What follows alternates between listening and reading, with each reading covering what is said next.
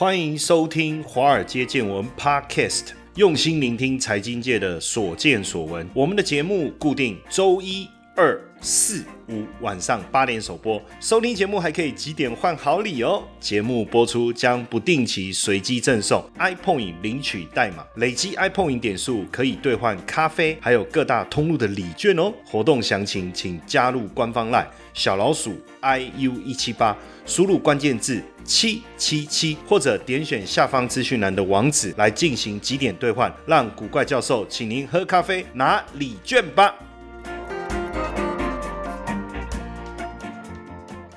好，大家好，大家晚安，欢迎收听《华尔街见闻》Podcast，我是古怪教授谢承彦。哇，好想赢韩国！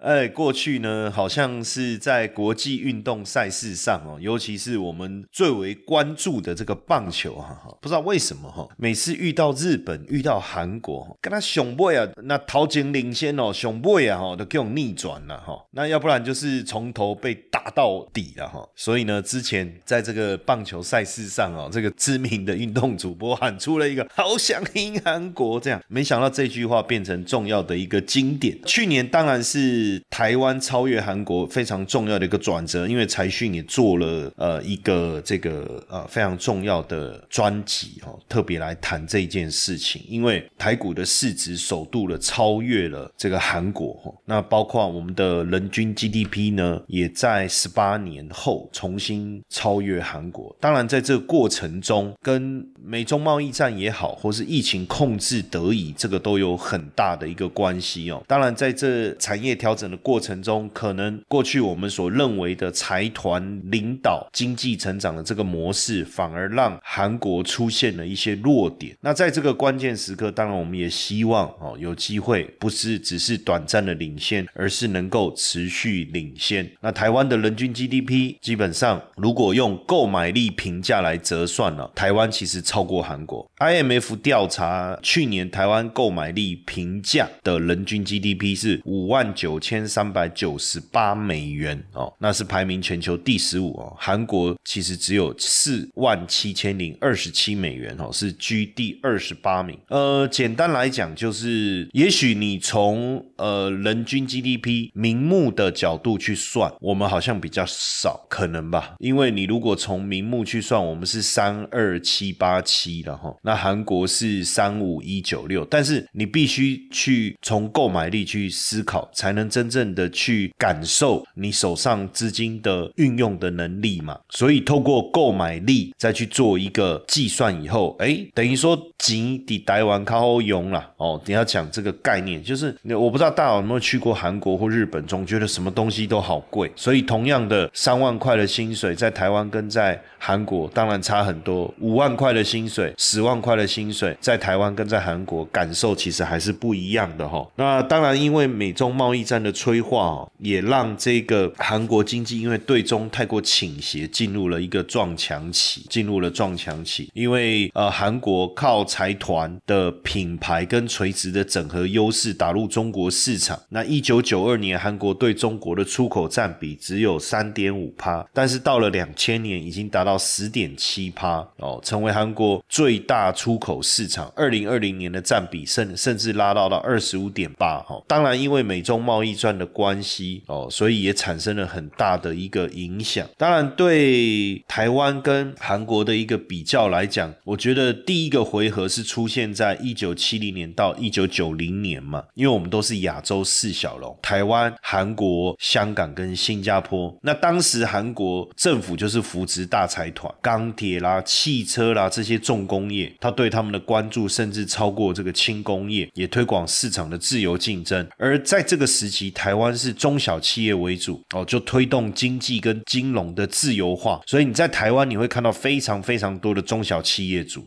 而且我们的创业环境各方面其实也非常的适合中小企业主。那但是到了第二回合，二零零四年开始，韩国的人均 GDP 开始超越台湾，为什么呢？因为这个时期呢，台湾的制造业开始去中国投资，所以呢，在产业有一种空洞化的现象出现哦，等于是磁吸效应啊，就是很多的产业中小企业主被吸到中国大陆去哈。那这个时候，因为韩韩国在一九九七年遭受到亚洲金融风暴重创以后，花了三年的时间调整，然后引进了国际化的经济跟金融制度，所以呢，长达十八年的时间，韩国是持续领先台台湾。但是呢，在这个期间，因为韩国对中国市场的依赖呢，开始大幅度的一个增加。那大财团呢，虽然主导了整个经济的一个发展，但是呢，组织开始僵化，加上韩国贬值的幅度呢太大，所以在这段时间，加上我们这个受惠美中贸易战，还有疫情冲击相对比较小，那内外双引擎齐发的一个影响哦，也让我们超越了这个韩国。那当然，呃，韩国为了增加出口，在一九九九年开始跟各国来签这个 FTA 啊，哈。那我们是当然也有呃双边或多边的贸易伙伴啊，但是因为没有关税保护哦，反而我们更精益求精哈，我们更精益求精。那这个其实是蛮有趣的哈，蛮有趣，就是曾经有一个很有趣的，就是一个故事的哈，就是台湾的。这个蜜蜂啊，产出蜂蜜的这个能力啊比较强。那在新加坡的蜜蜂啊，产出这个蜂蜜的品质跟能力比较弱。那就是很奇怪啊，都是蜂蜜蜂啊，为什么会有这个差异？后来他们专家仔细研究以后，认为说，可能是因为台湾还有四季，虽然没有那么明显，但是至少它有季节性的变化，而这个季节性的变化呢，也让蜜蜂呢，它必须去适应这个环境，所以它会有一些比较冷的时候，可能就要动起来啊，那比较热的时候，它就休息，这样的一个跟着这样的一个生态循环。但是在新加坡呢啊，因为气候都很温和、很很放松、很舒服嘛，所以动力就比较弱。那这个时候呢，他们就把台湾的蜜蜂呢引进到新加坡。引进的初期，确实当时蜜蜂所产生的蜂蜜的品质各方面确实比新加坡的好。但是没想到过了一段时间以后，这一群当时引进从台湾引进的蜜蜂，它产出的品质跟效益，竟然也跟新加坡差不多了。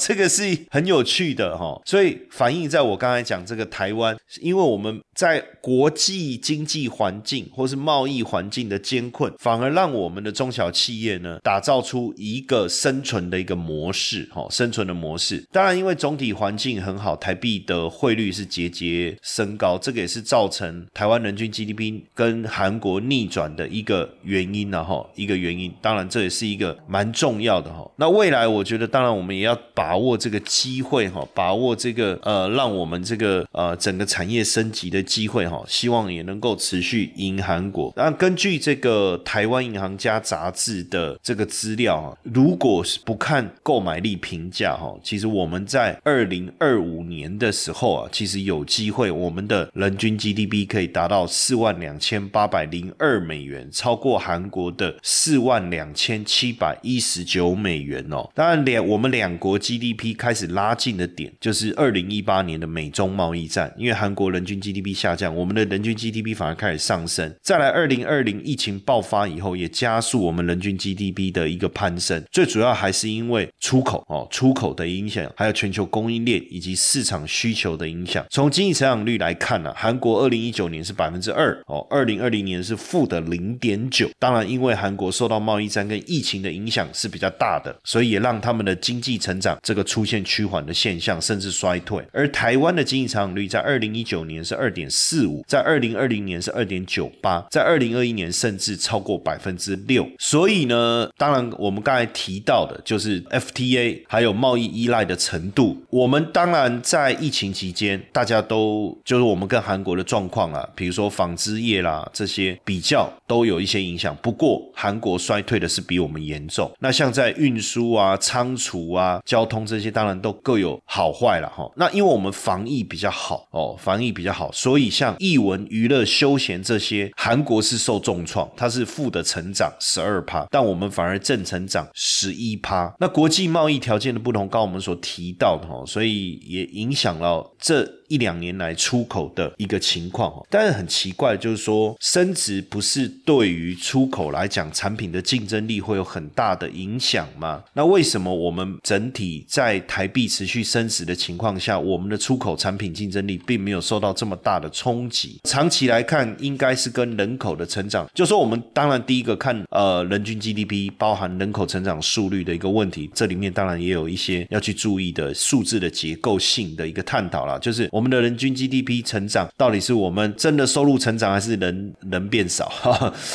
其实就是我们在人均 GDP 这个部分人口成长速率是一个影响哈。当然，我觉得主要还是探讨就是。呃，货币状况的一个问题哈。那当然，我们贬值对出口是一个比较有利的哈。那升值这两三年升值，对我们出口的价格来讲，一定是相对比较贵。那出口就应该下滑，可是为什么没有发生？其实主要的是因为我们的产业结构在调整，台商回流投资的是高阶的产品，而不是低阶的产品，甚至往智慧化生产。那加上呃贸易战跟疫情的影响之下，呃现在的单子都从短链变长链哦。既然是长链，那也也就是代表订单是稳定的，也比较不容易受到币值的影响哦，也比较不容易受到币值的影响。那当然，储蓄率也也是一个调整哦。还有，我觉得在中小企业在产业结构上是一个比较大的差异啦，因为台湾的产业结构跟韩国有很大的不同。我们是以中小企业为主，像我去年十二月我参加了一个商务平台哦，叫做 BNI，那我就发现说，哇，这个因为它现在峰会的。数量啊越来越多，台湾目前也有有七八千人参加这个商务平台，参加的人大部分都是中小企业主或专业人士哈。那我就发现说，哇，台湾的中小企业主真的很多，而且是很多实力都很惊人，可能一年营业额都是好几亿哦。那对我们来讲，我们觉得说，哇，这么惊人啊，这个其实蛮蛮蛮吓人的，就是说也让我们开拓了一下眼界。因为过去我们在财经领域这么长的时间，我们当然关注的是上市柜啊、国际金融市场这些大型的。企业哦，没想到台湾的中小企业其实长期以来支持台湾的经济的成长。那当然，这两年这个很多的台商回流，也是带动台湾产业这个成长非常重要的一个因素了哈，非常重要的一个因素。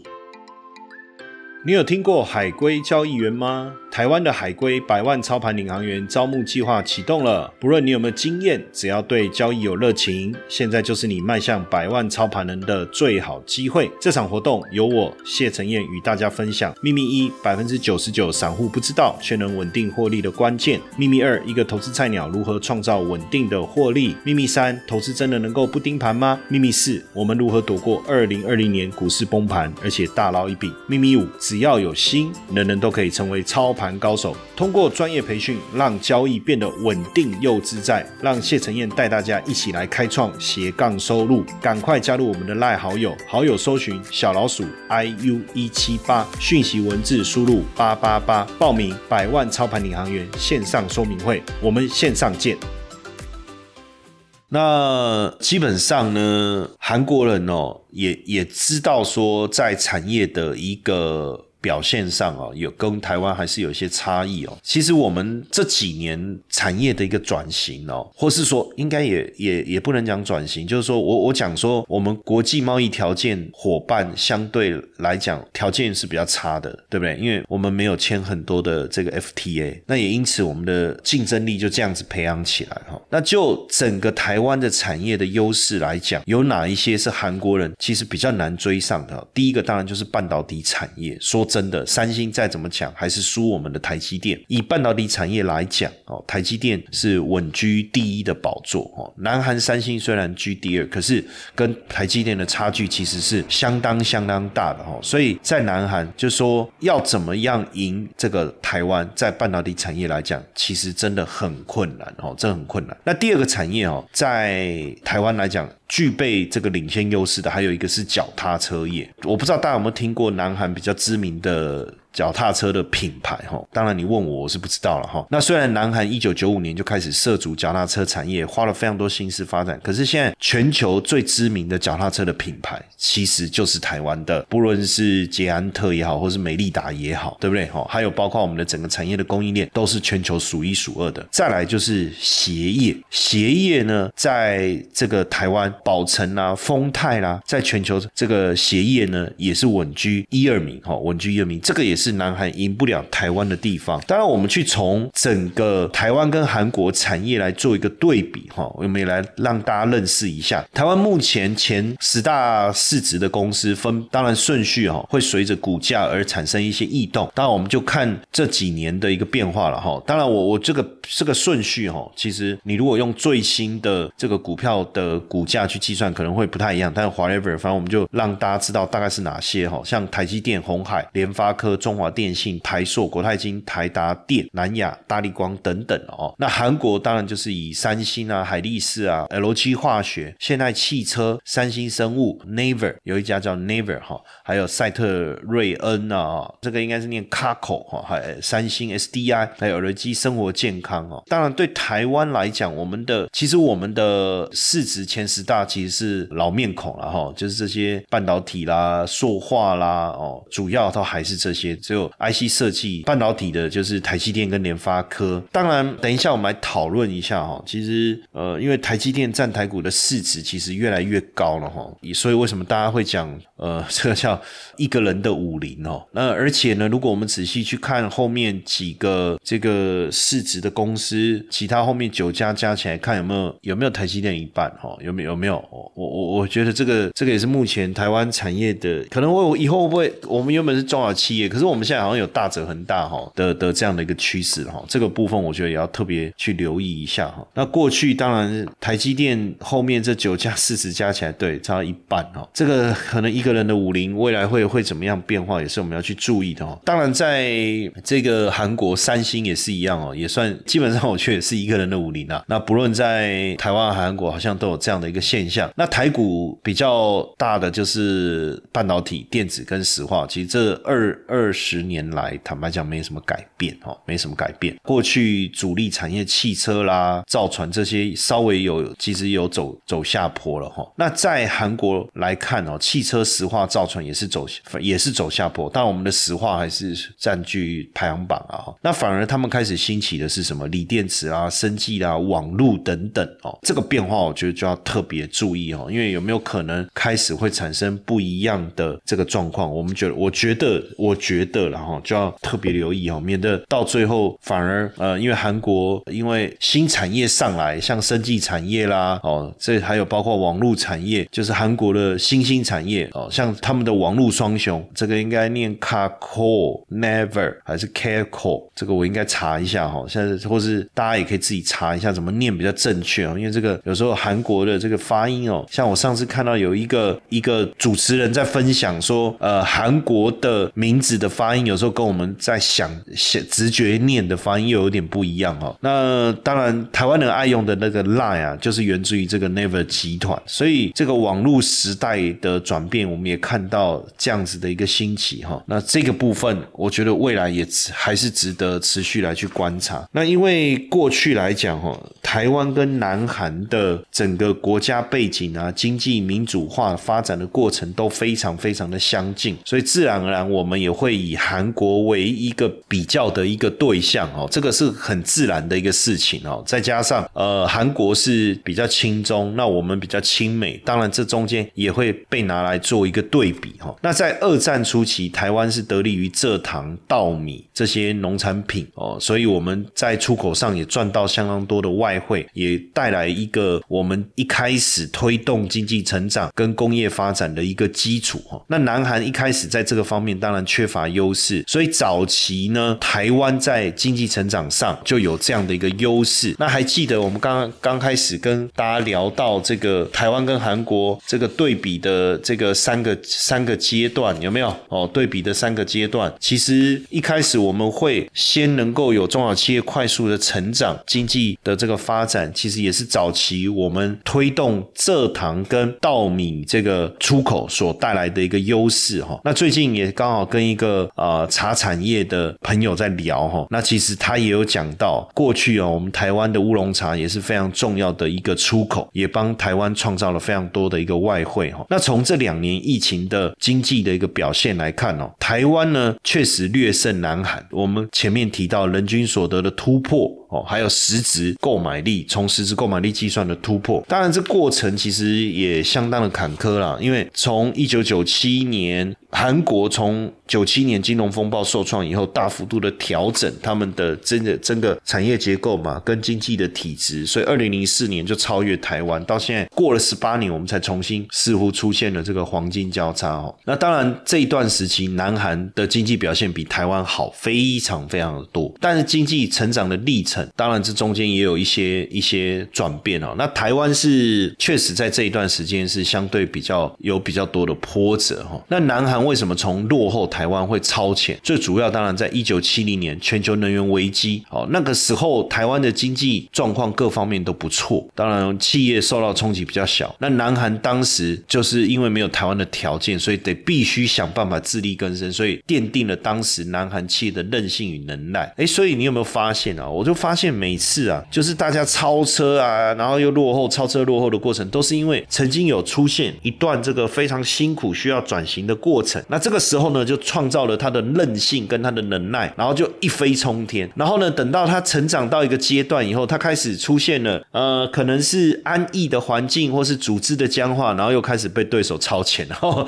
我觉得，像我们最近又能够超前，不是也是因为我们的贸易条件现在变得比较没有像过去这么好嘛？对不对？哈，那南韩在一九九八年亚洲金融危机当中重创哦，南韩政府为了应对危机哦，在 IMF 的资源之下哦，做了大规模。的改革哈，做了大规模的改革。那这个改革呢，也让南韩的经济结构从低阶产品出口型的经济迈向资讯高科技型经济的一个转变哦。那当然也强化了他们在二零零八年金对抗金融危机的一个能力。不过，当然就是说，台湾在二零零八年这一次哈所受到的影响就比南韩大的比较多哈。主要当然出口的问题，还有低润产业的一个问题哦，这个都有比较大的一个冲击。当然，相对于南韩政府比较支持财团哦，或是财阀。那台湾呢，在推动经济发展的模式上哦，其实是三管齐下哦，等于是国营企业、民营企业。还有这一个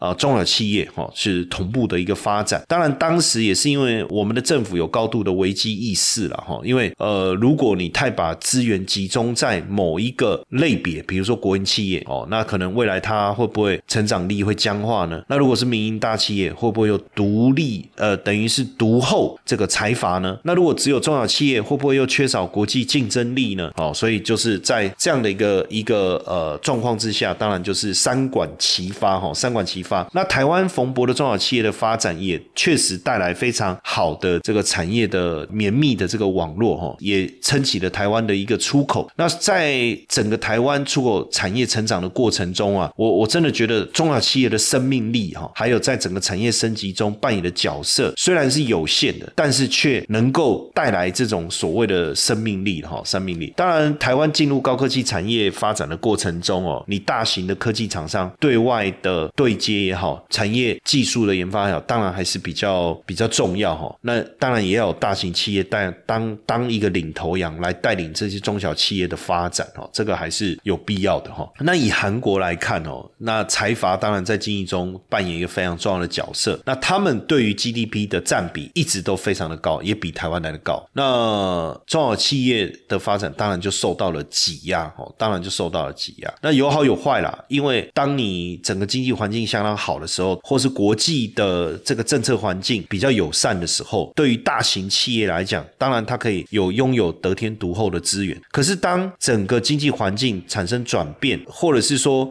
国际的局势并不是这么理想的时候，那是不是反而到底是大型企业拥有比较多资源能够活下来，还是中小企业的韧性跟它的弹性能够带来比较好的一个一个生存的这个结果的展现？哦，这个就要再持续的去做对比哈。不过，这个台湾跟南韩的产业政策也一直存在着这个差异性，就是跟财阀有很大的关系，因为。南韩就是一直致力国家品牌的企业，你看像三星手机有没有？那我们就比较没有这种所谓国际性的一个产业的品牌，有没有错？当你讲华硕，你讲宏基，或是过去的这个宏达电的手机，但是就。整个国际的影响力来讲，确实还是相对南韩的这些品牌稍微弱一些了哈，弱一些。那当然，台湾就是扶持这个私人资本，在扶持这种民间产业啦，或者私人资本啊的时候，其实。都不想要扶持这种富可敌国的大企业，这个其实也是避免这种图利厂商啊。当然也会导致说政策的资源难以聚焦了。但我觉得各有利弊哦，因为不同的一个状况带来不同的这个经济展现的一个结果哈。那二零一零年整个全球金融海啸结束以后啊，美国跟欧洲啊开始积极推动这个制造业跟工业的一个发展。那当然，二零一五到二零一六哈，全球贸易的一个呃黑暗时期哈，这个当然都影响到台湾跟韩国整个经济成长的一个状况哈。那不过呢，大家的突破的困境都是以这一个科技跟五 G 的。通讯的发展为主轴哦，的发展为主轴。这个时候，我们其实开始看到这个有一些互相竞争的一个效果出现哈，互相竞争效果出现。韩国当然也是它的所有的政策呢，都是想办法要呃推升他们在呃科技产业，不论是就业的机会也好，公共数政策的一个发展也好，都是往这个方向迈进啊。当然，台湾在面对这个疫情哦，还有科技不断创新的国际局势之下，其实我们还。还是呃有非常好的政策在支持，包括呃我们的新经济模式也好，好或者是说产业创新计划也好，包括我们的六大核心战略产业也好，其实都有往这个方向在